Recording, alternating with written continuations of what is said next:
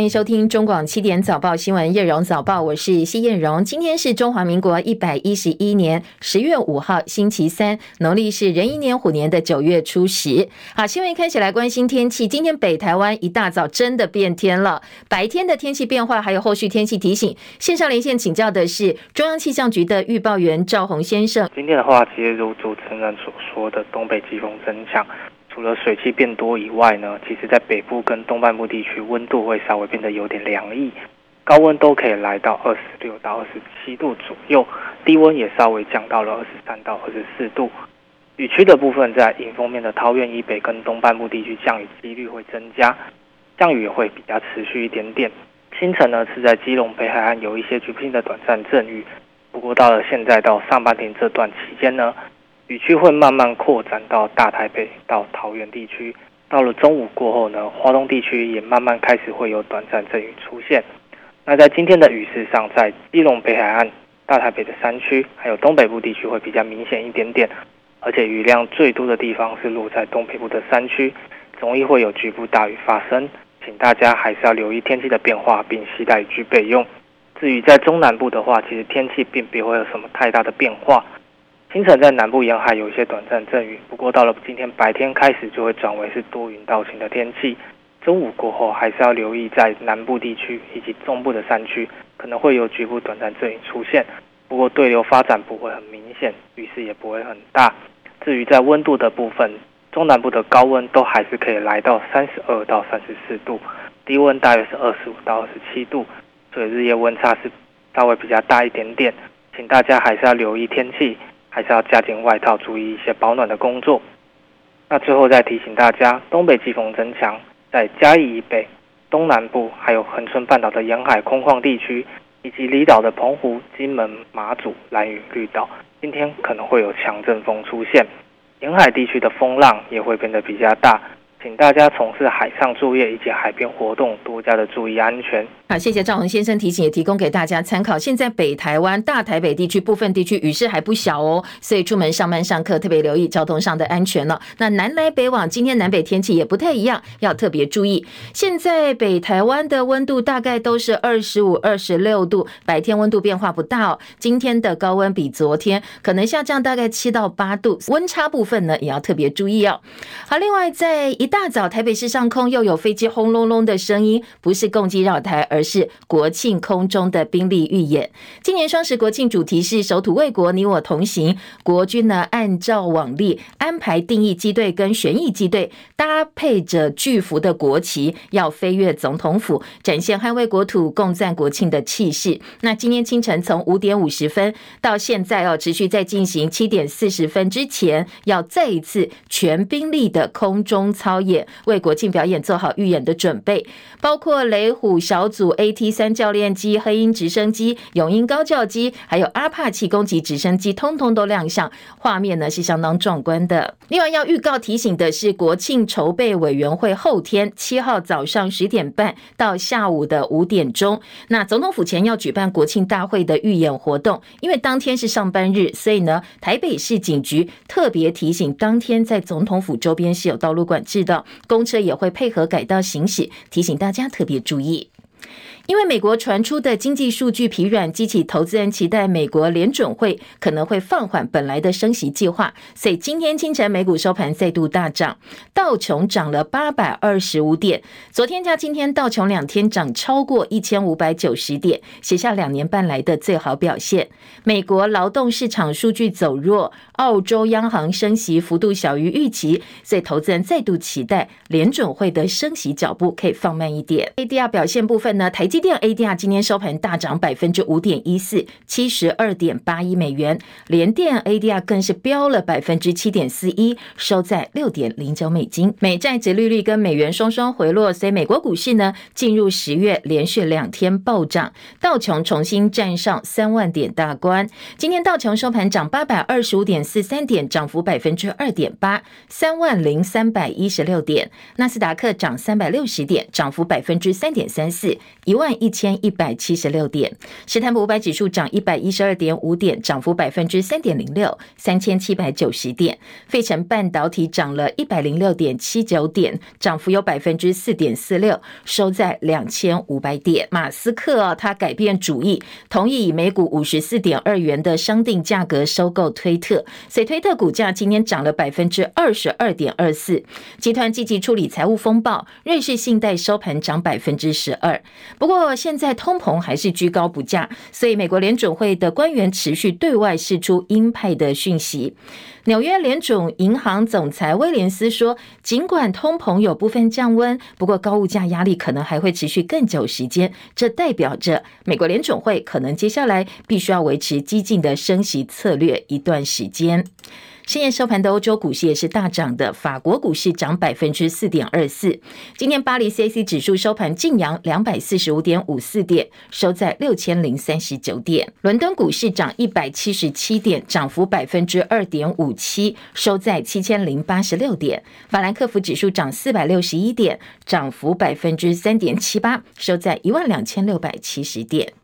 油价部分呢，因为石油输出国家组织跟结盟产油国家可能会大幅减产，所以呢，国际油价连续两个交易日大涨，昨天涨超过百分之五，这是七月以来最大涨幅。今天收盘，纽约商品交易所西德州中级原油的交割价上涨二点八九美元，每桶八十六点五二美元；伦敦北海布伦特原油十二月交割价上涨二点九四美元，每桶九十一点八零美元。法新社报道，联合国贸易和发展会议发布了主要的年度报告，在报告当中再度下修对世界经济成长的预测，说现在财政紧缩可能会把世界推向更严峻的长期停滞，敦促全球央行松绑银根，避免全球性的经济衰退。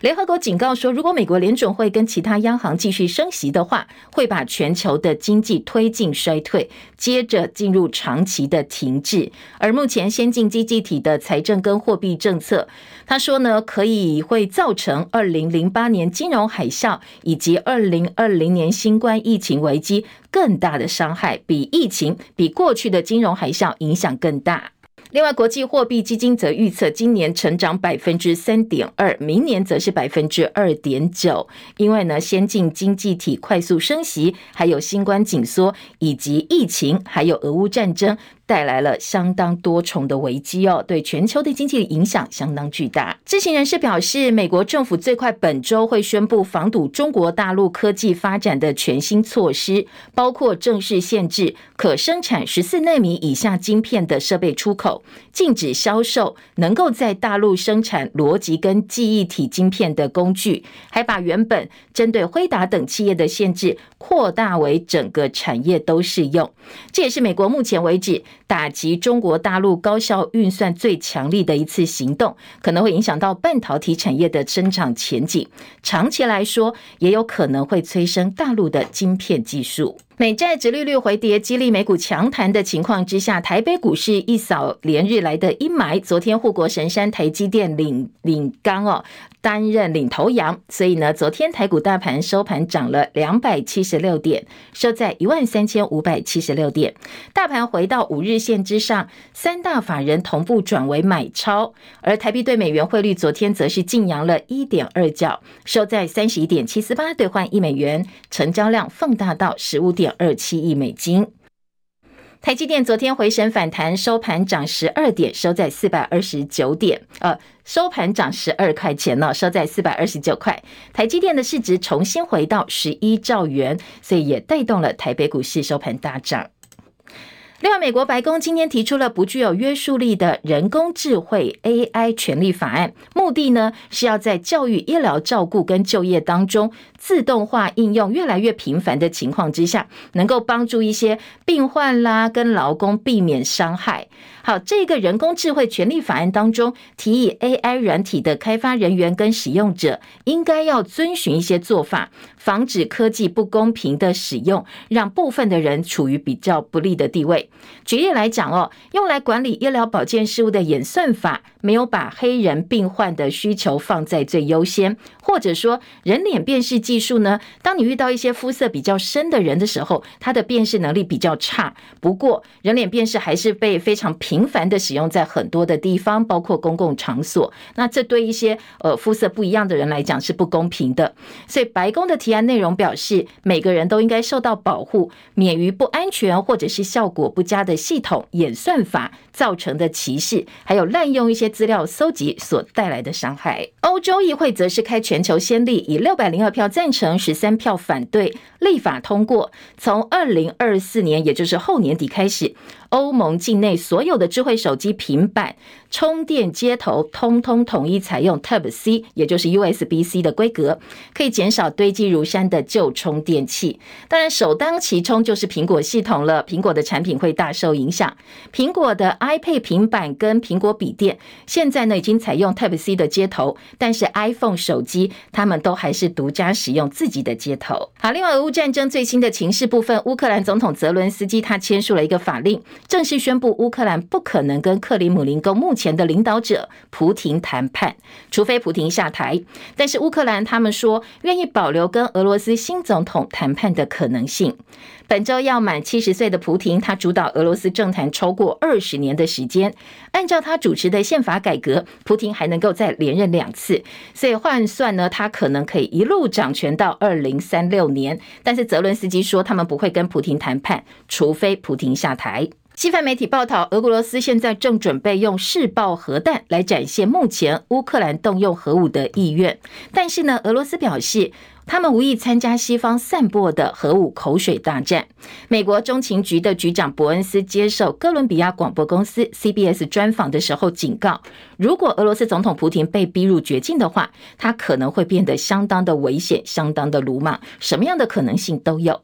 不过，美国白宫新闻秘书尚皮耶说，尽管普亭多次对外做出了核武威胁，但是目前美国情报掌握的资料没有任何迹象可以证明说俄俄罗斯准备要动用核武。北韩最近频频挑衅，台北时间昨天早上六点二十三分左右，又往日本以东的太平洋海域发射了一枚远程弹道飞弹。这枚飞弹越过日本北海道跟青森县的上空之后，掉进太平洋海域。北韩近来已经五次发飞弹，而这枚飞弹距离大概四千六百公里，美国属地关岛已经在射程的范围之内。那昨天当然日本反应很大哦，严厉谴责。叶博弈的报道，据日本媒体报道，日本当局在侦测到北韩飞弹飞越青森县与北海道上空之后，立即发布国家即时警报系统，通知青森县与北海道居民避难。北朝鲜からミサイルが北海道、青森県の方向へと発射されたものとみられます。综合日韩媒体报道，这是北韩在最近十天之内第五次发射弹道飞弹，也是时隔八个月之后再次发射中远程弹道飞弹，而且飞弹还飞越日本上空，示威挑衅程度不言可喻。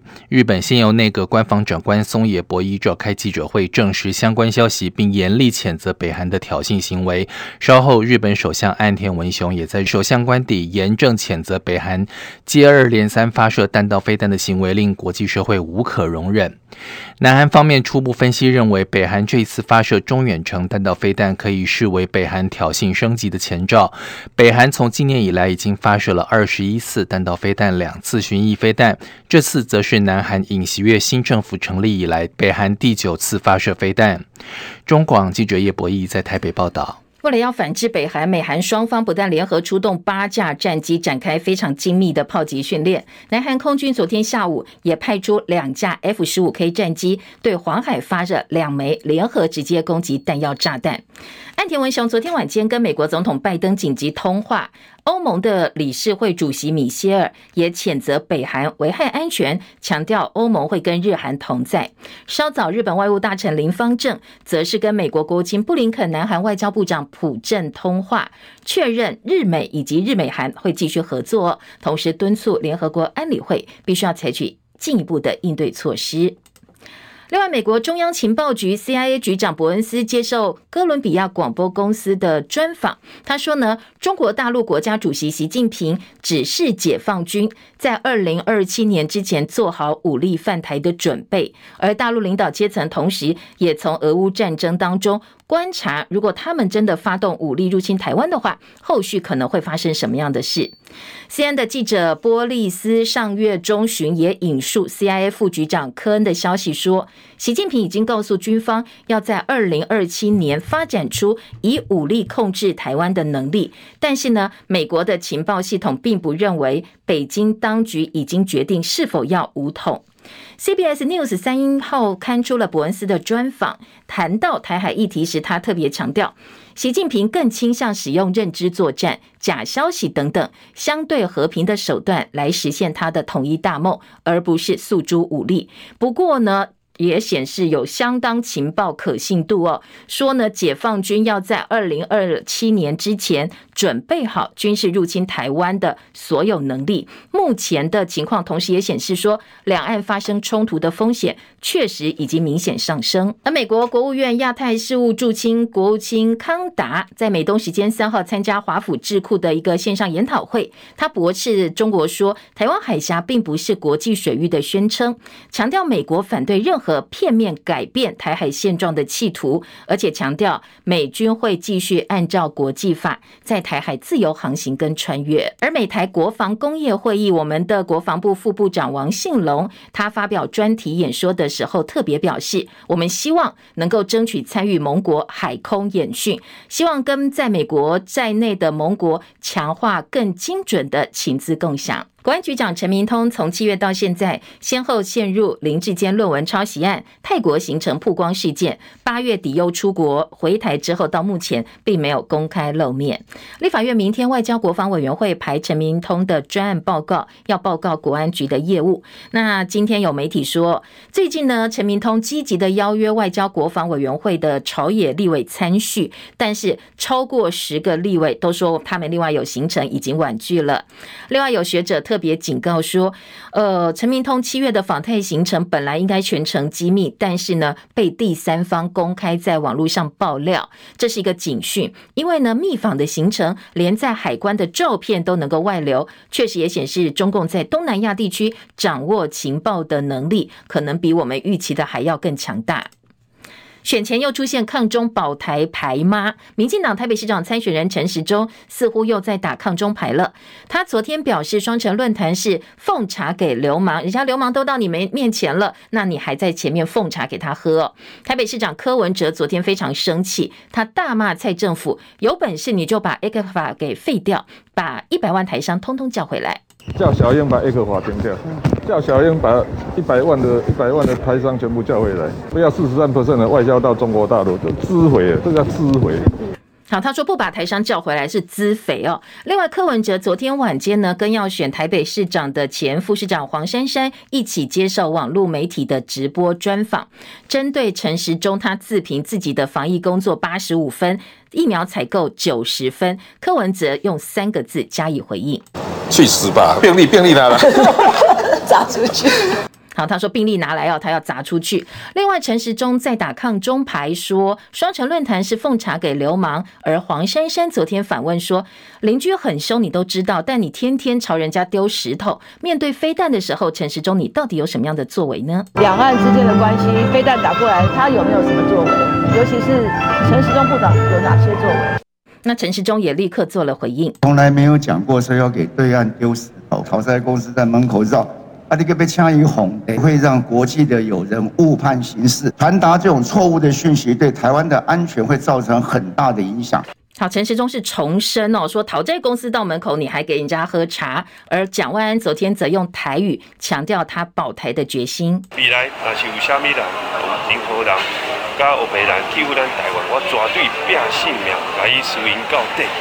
同样也是昨天晚间最新消息，民进党新北市长参选人林佳龙最近是频频质疑新北市长侯友宜他在警察大学的博士学位，后续又延烧出警大校长陈泽文强调他从来没有发过声明的呃罗生门，引起相当多讨论。昨天国民党立委游玉兰，他本名叫叶玉兰，后来改名字了，以国会办公室为名去函向警大询问到底怎么回事，真相是什么，获得了警大的回函。警大的回函是说。侯友谊符合当年招生简章报考博士班入学资格的规定。另外，他的论文指导教授跟审查委员的组成也都符合当时的规定，没有违反程序，没有违反学术伦理的问题。好，这是警大呃公开回函给立委的一个函件内容，还了侯友谊清白，说一切都符合规定。前高雄市长韩国瑜暂别政坛两年多，这个月呢要复出帮国民党辅选。日前帮台北市议员王鸿薇主选，昨天呢次回到了高雄参加同乡会的活动，跟同党高雄市长参选柯志恩同台。但是面对媒体，他不愿意多谈。柯志恩则转述说，两个人有谈到话，但是没有提到太多的选战策略。市长最主要是来拜访他过去的一个老朋友。那市长在这个同乡会当中，他并没有。提到任何的政治的议题，因为他纯粹就是来跟老朋友来见面，所以大家还是一样，就是闲话家常，然后他也表达对过去这些老朋友给他的支持，他也表达对高雄的一个怀念。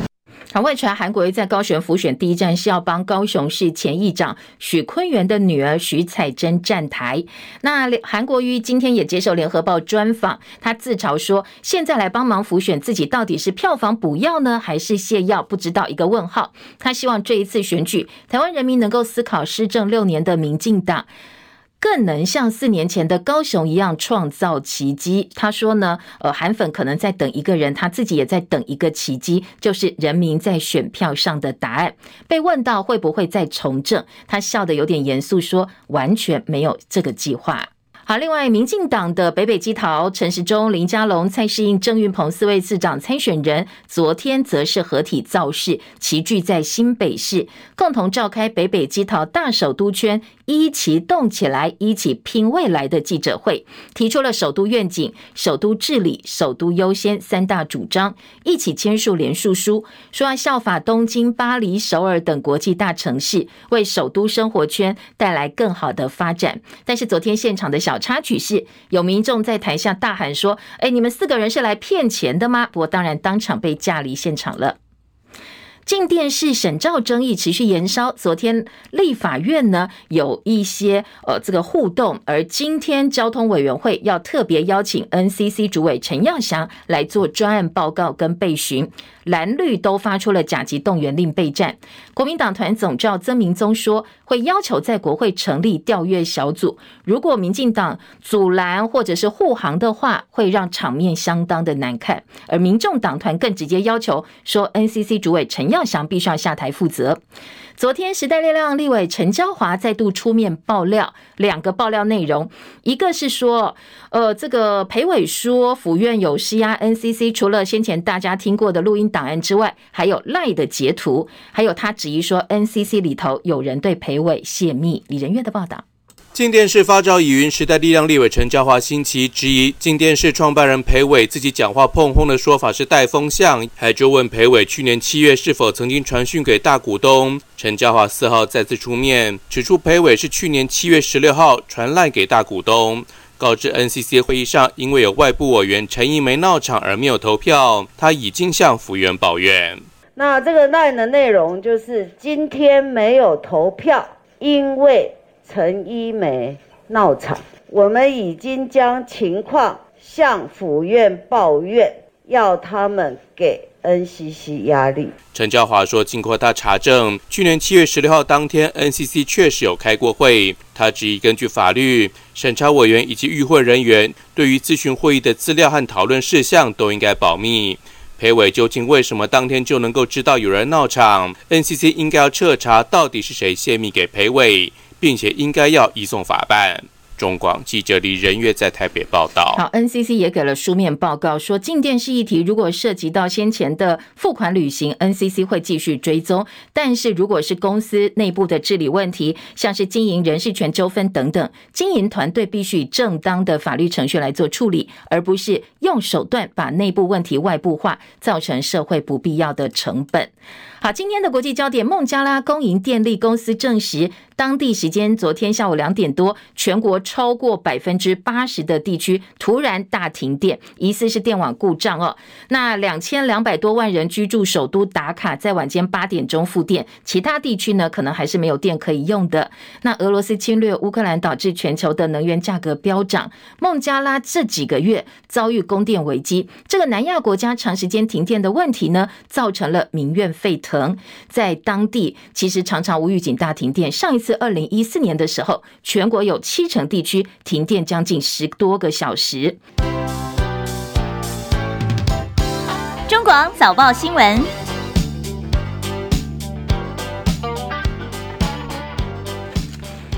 早报在头版的新闻焦点，综合性报纸跟财经报纸，呃，头版头条都不是呃聚焦的一个话题哦。但是呢，在配合内页的新闻报道，有几个大的新闻方向，包括北韩的飞弹飞越日本上空啦，或者是呃，根据目前美台关系、美中台关系做的最新发言，或者是形式的上研判，今天早报头版都可以看得到。还有诺贝尔的物理学奖揭晓，好，这是几个比较大的新闻方向，我们直接来。听听看各个报纸切入的不同角度。先从联合报头版头条听起哦。联合报头版头条关心的是北韩飞弹飞越日本上空，日本的强烈反弹，以及呢南韩反制，还有美方的回应。今天联合报的头版大标，日本发警报，最远距离中程飞弹指向美国，所以美日韩急电谴责。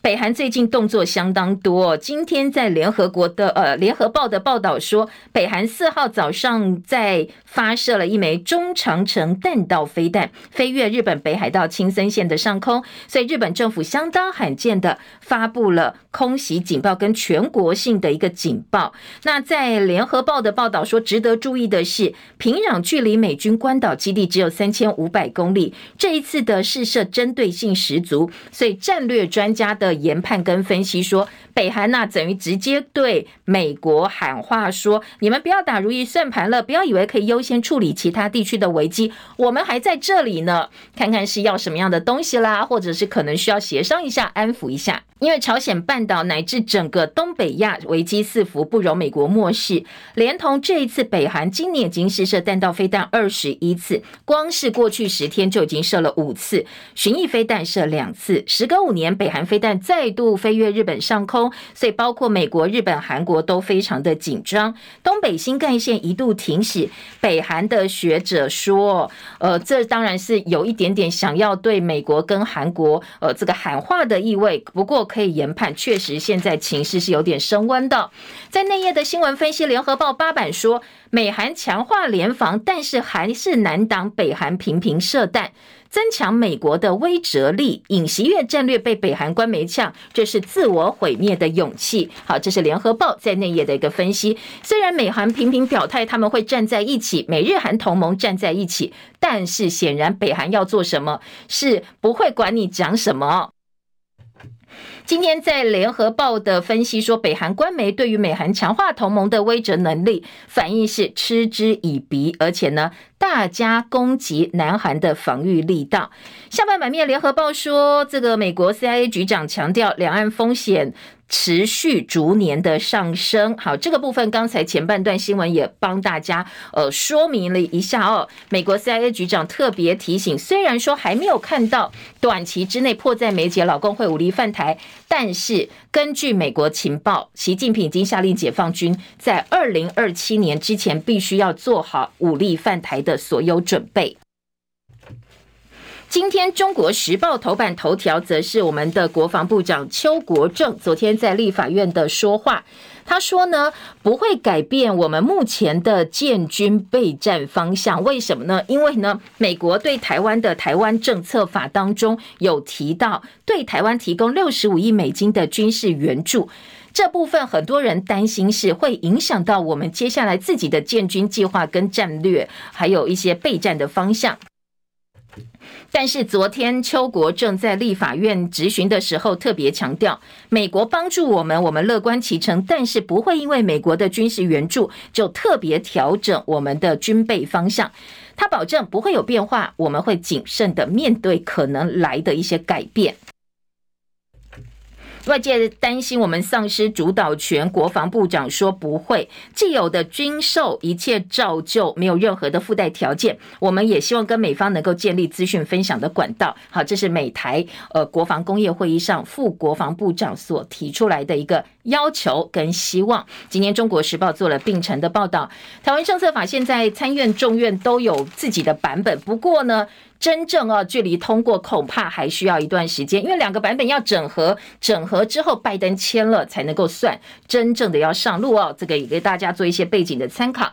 另外在，呃《自由时报》，《自由时报》就把美台国防工业会议的重点放在头版的中间版面来做报道哦。美台国防工业会议，我们争取参与盟国的一些军事演训。好，这是自由时报的头版大标。在内文当中说，中国屡屡扰台，我们希望能够分享预警情资，美国愿力全力协助来帮忙我们建构所需要的战力。自由的报道，自由内页新闻还说，美国国务院说，呃，这个台海不是国际水域，老共这样讲，但是呢，美国加以驳斥，反对片面改变现状。好，这是自由时报另外一个重点。好，放在内页的五版来做报道，一并提供给大家做参考。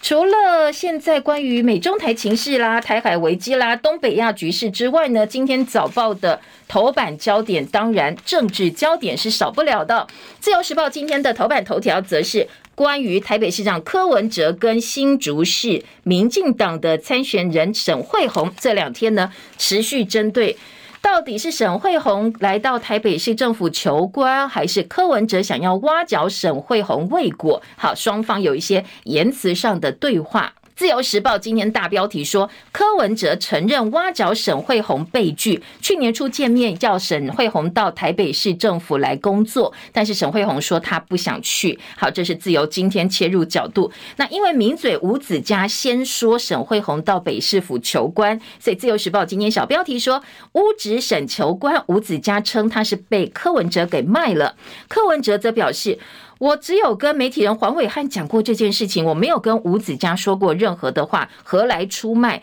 不知道为什么吴子嘉叫他帮他出律师费。好，今天在沈慧红的部分，当然沈慧红不断对外澄清，还原整个过程，强调他没有求官，因为他跟黄珊珊过去有交情是朋友，所以黄珊珊呢，请他到台北市政府来谈一谈，愿不愿意他们呃北市府有一些工作比较适合他，但是沈慧红没有接受哦。好，原则上哦，目前双方。比较有共识的说话是这个部分。今天自由时报呢是把它放在头版头条做报道。今天中国时报三版关心的是双城论坛到底对台湾是卖台呢，还是帮台湾跟中国大陆保留一点沟通管道，有利于台湾的情势？今天中国时报在三版大标题说，双城论坛被批害台，柯文哲呛要蔡总统把 ECFA 废掉。好，重点就是陈时中接受联合报专访，昨天做了半个版面。那陈时中说，柯文哲办双城论坛无为又害国家，对共机扰台毫不在乎，就好像流氓在家门前，你还跑去奉茶。昨天白天他受访说，是讨债公司到我们的门口来，你还去奉茶。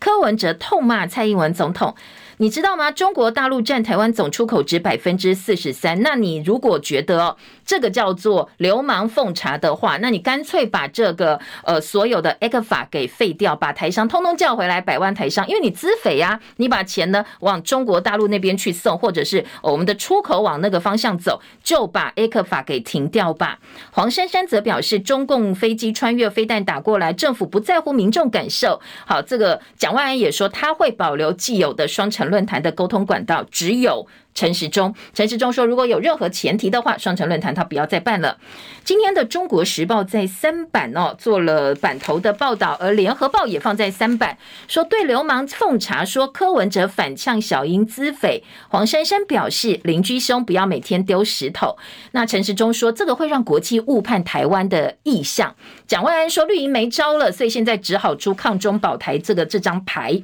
蒋万安昨天接受千秋万世中广新闻网的节目专访，讲到副总统赖清德帮民进党台中市长参选人蔡其昌站台的时候说，蔡其昌跟乌克兰总统泽伦斯基很像，他说听了很牵强哦，也觉得好像民进党没招，所以开始营造抗中保台的氛围，要来操作意识形态。好，不过网友也有很多人说这个比喻是不伦不类，因为乌克兰跟台湾怎么会一样？泽伦斯基跟蔡其昌怎么会一样？泽伦斯基在乌克兰境内其实，嗯，也是有正反不同评价，也有很多人说他害了乌克兰变成现在陷入战争的状态，是乌克兰的罪人哦。所以，呃，这个比喻呢，其实很多网友都是不以为然的。今天联合报针对呃相关的话题有一个特稿，记者林和明的特稿说，抗中牌抢救阿中是因为要把绿营的基本盘给换出来，给叫出来。林和明的分析哦，他认为说，呃，当然，嗯，这个柯文哲的回马枪算是回得很漂亮，说呢，好吧，那如果说这个叫帮流氓奉茶，那你就把 A 克法停掉，你不要一直拿人家好处嘛，哦，你就不要跟人家往来，要有骨气一点。说这个回得还不错，不过呢，也凸显了绿营抗中保台的虚矫，就矫情了啊。说事实上，当被外国质疑绿营又在大卖芒果干的时候，陈时中先前才表示。打芒果感大可不必，也没有所谓的芒王国感、王国感。那现在又痛踩双城论坛。把努力维系两岸少数交流管道的人视为是对流氓奉茶，这是自乱选举节奏。唯一能够解释的是，绿营认为抗中牌可以把绿营的基本盘给固住，只要蒋万安跟黄珊珊不因为弃保而让一方做大，陈时中就可以靠着他的绿色板块突围求胜。因为蒋万安跟黄珊珊各自分走了他们的选票之后，两边重叠性是比较大、比较高的，所以绿营认为说，哎，我只。只要把呃这个绿营基本盘给固住，其实我就可以以些微的选票胜出了。好，这是一个算盘。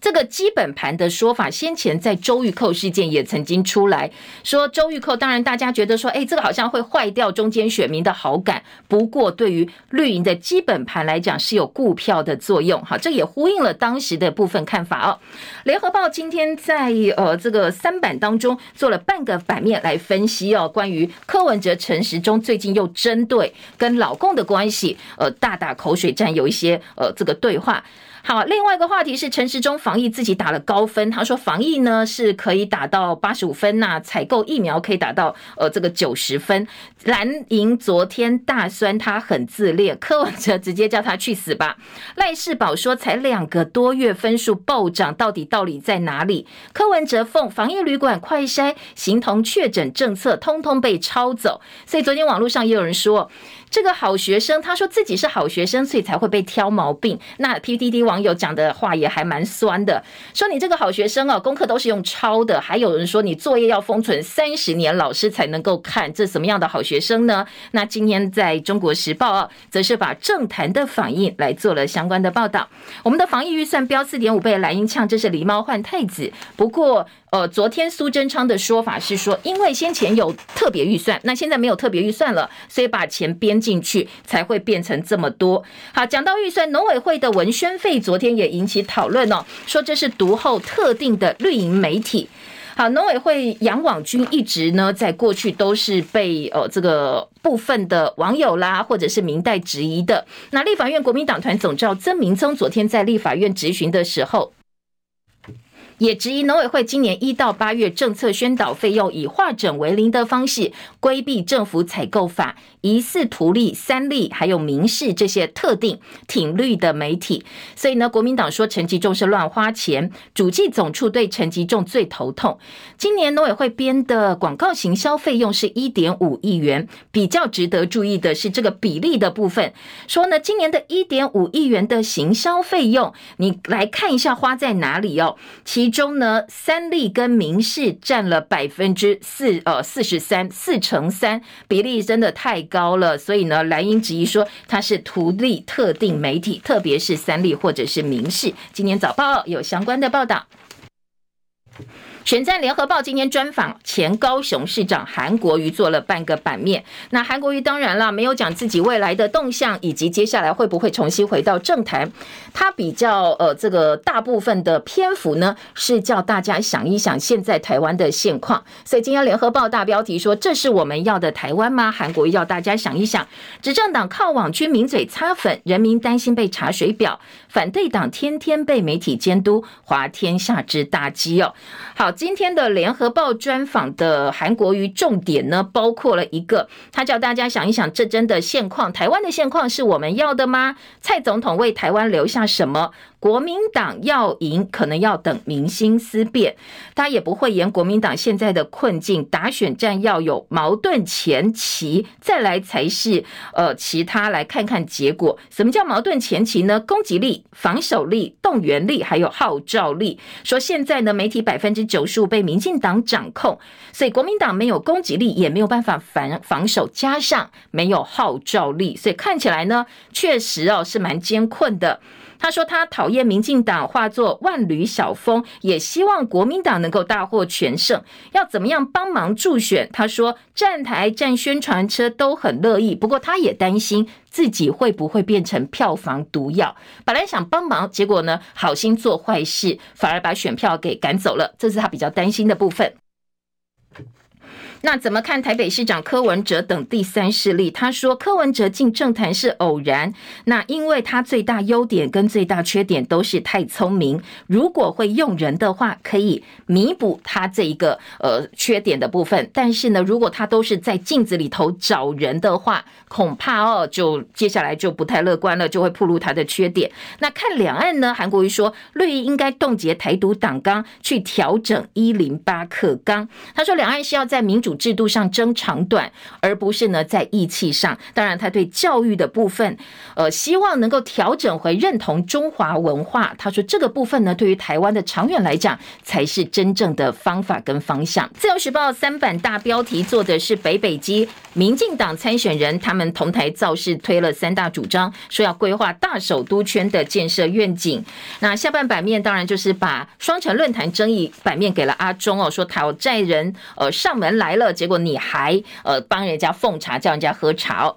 那页新闻呢，四版则是呼应头版头条，说柯文哲承认挖角沈慧红，污职沈慧红求官的节目。今天自由时报说是呃高虹安办的，但是高进办说他们发错感谢状。沈慧红跟林根仁呢，则批评。高虹安说谎，高虹安部分则强调，他们只是受邀出席节目，真的不是他们办的，不是刻意要要来抹黑呃抹黑这个沈慧红。北北基桃区域治理蓝绿拼场，民进党昨天会师提会师提政策，国民党十一月也有北北基桃的。联合造势活动要成立四个城市的合作平台，而基隆蓝营则控蔡适应是黑道，说基隆不要黑暗的歧视，这个是呢蔡适应的事。蔡适应则说这是抹黑，反指谢国梁涉嫌洗钱。谢国梁说我有收据证明。好，在基隆呢，现在俨然变成呃，到底是洗钱呢，还是黑道？看看哦，相不相信？如果真的都是真的话，你要选黑道还是选洗钱？那如果都是假的，两个都在抹黑对手，有可能一个真一个假，不知道啊。好这是基隆现在选战的焦点跟话题。呃，在二版的部分呢，今天中时联合关心的重点不太一样哦。联合报关心进电视案，说延烧国会。要不要斩鸡头自清呢？昨天苏贞昌说没必要，苏贞昌连控告这个呃说自己碰风的裴伟都没有了，怎么可能还有其他的动作？就是要低调度过这件事情。蓝英则没有要放过他们哦，说要促设调阅小组，白营要陈耀祥 NCC 主委下台。好，这是联合报。中国时报的重点呢，则是陈明通。陈明通涉嫌违反学术伦理，台大说这个部分在审理当中，因为呢他在台大国发所的指导论文，大家都觉得哎，里面疑点重重的。学者认为，就算口头申诫也有重大意义，台大呢不能够轻轻放过陈明通。明天陈明通要到立法院做专案报告。在职专班洗学历，陈明通岂能卸责？林志成记者的特稿说，很多绿营政治人物跟媒体人都到台大国发所去当在职专班的学生，那走一遭之后，学历就洗成台大毕业了。所以呢，今天的。中国时报说，哎，这部分呢要彻查哦，千万不要让它糊弄过去。另外，警大对于侯友宜的学历争议，今天中国时报在二版下半版面一个小方块哦，说警大呢，呃，回函给叶玉兰，就是游玉兰的韩文当中，帮侯友宜洗清他的清白了。早报中国时报头版下半版面，疫情连九天升温，十三号解封不变，领药人次创新高，可以证明我们的疫情还在高原期。还有诺贝尔物理学奖，法国、美国、奥地利三位学者共享，用纠缠光子进行实验，开创量子资讯学。好，这是忠实的标题。联合国的呃，联合报的标题也是美法澳三学者获得诺贝尔物理奖，可以应用在更安全的量子网络跟加密通讯。